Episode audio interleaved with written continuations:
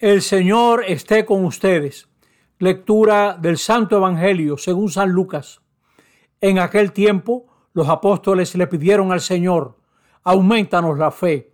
El Señor le contestó, si tuvieran fe como un granito de mostaza, dirían a esa morera, arráncate de raíz y plántate en el mar, y les obedecería.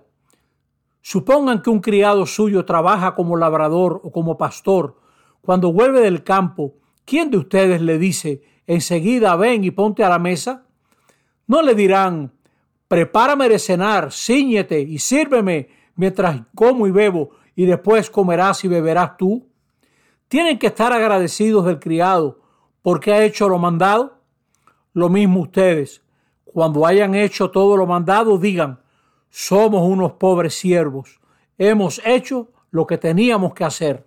Palabra del Señor en este domingo 27 del tiempo ordinario, el Evangelio de Lucas nos presenta a una gente que se siente feliz de haber hecho lo que tenía que hacer. Vemos en la primera lectura de hoy que está la gente hinchada, la gente soberbia. La gente soberbia acapara cosas, vive de sensaciones inmediatas son gente entretenida y buscan poder y nada, nada es suficiente, ni el dinero, ni la ropa, ni lo que tienen. Son gente soberbio, pero el soberbio, como sabe que no es verdad, siempre vive en la inseguridad de querer más, de querer compensar con cantidad su falta de calidad. Es el injusto de la primera lectura. En cambio, el creyente, y así vemos en la primera lectura, se queja y le habla al Señor, reconoce que no cree, atiende lo que el Señor le quiere comunicar, le habla de lo que está pasando en la ciudad, espera, tiene esperanza, se interesa en la sociedad, es humilde y confía. Qué cosa tan grande que mucha gente justa en realidad vive de la fe y Pablo en la segunda lectura nos invita, reaviva el don recibido en el bautismo. Todos hemos recibido el Espíritu Santo en el bautismo. Si tú te fijas, detrás de mucha gente hinchada, hay mucha gente cobarde. Tienen miedo de lo que va a pasar, se han desanimado porque dicen que aquí no cambia nada, que la trampa se impone los paraliza la incertidumbre.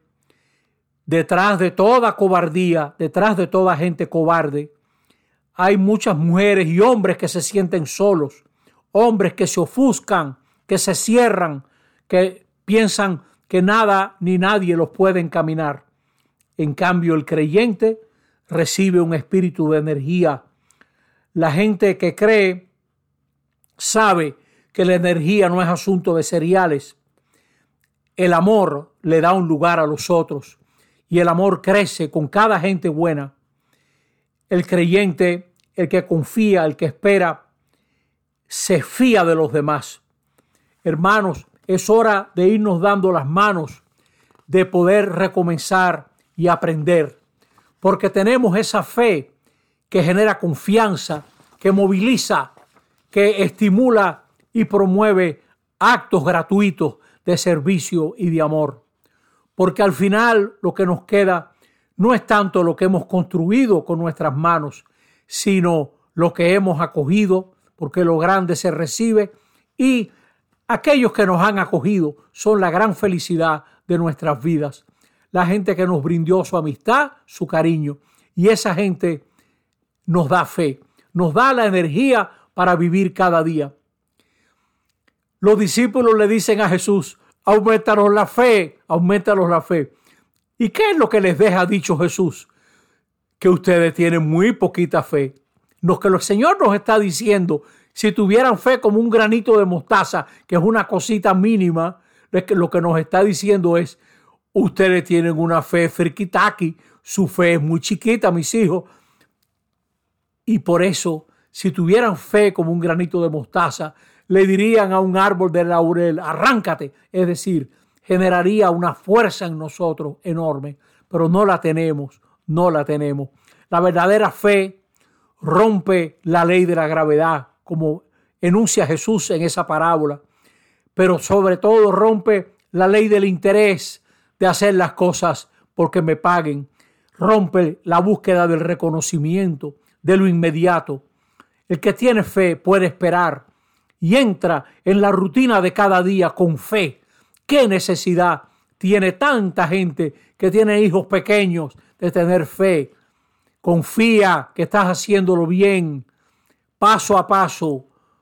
Acompáñalos. Y el que tiene muchachos y muchachas jóvenes, manténgase ahí en sus principios y dialogue y no pierda, no pierda nunca el buen humor, la buena, no pelee, no pelee con sus hijos, dialogue, escuche, razone, indígnese si quiere, pero no insulte, no maltrate y tenga fe que usted está haciendo lo que tiene que hacer.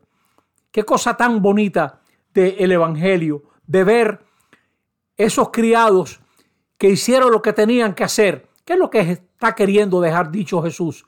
pongan su felicidad en valorar lo que ustedes están haciendo, que ese sea su sueldo, que su gran satisfacción sea lo que están haciendo. No se escapen a mundos fantásticos, a aplausos de internet, no.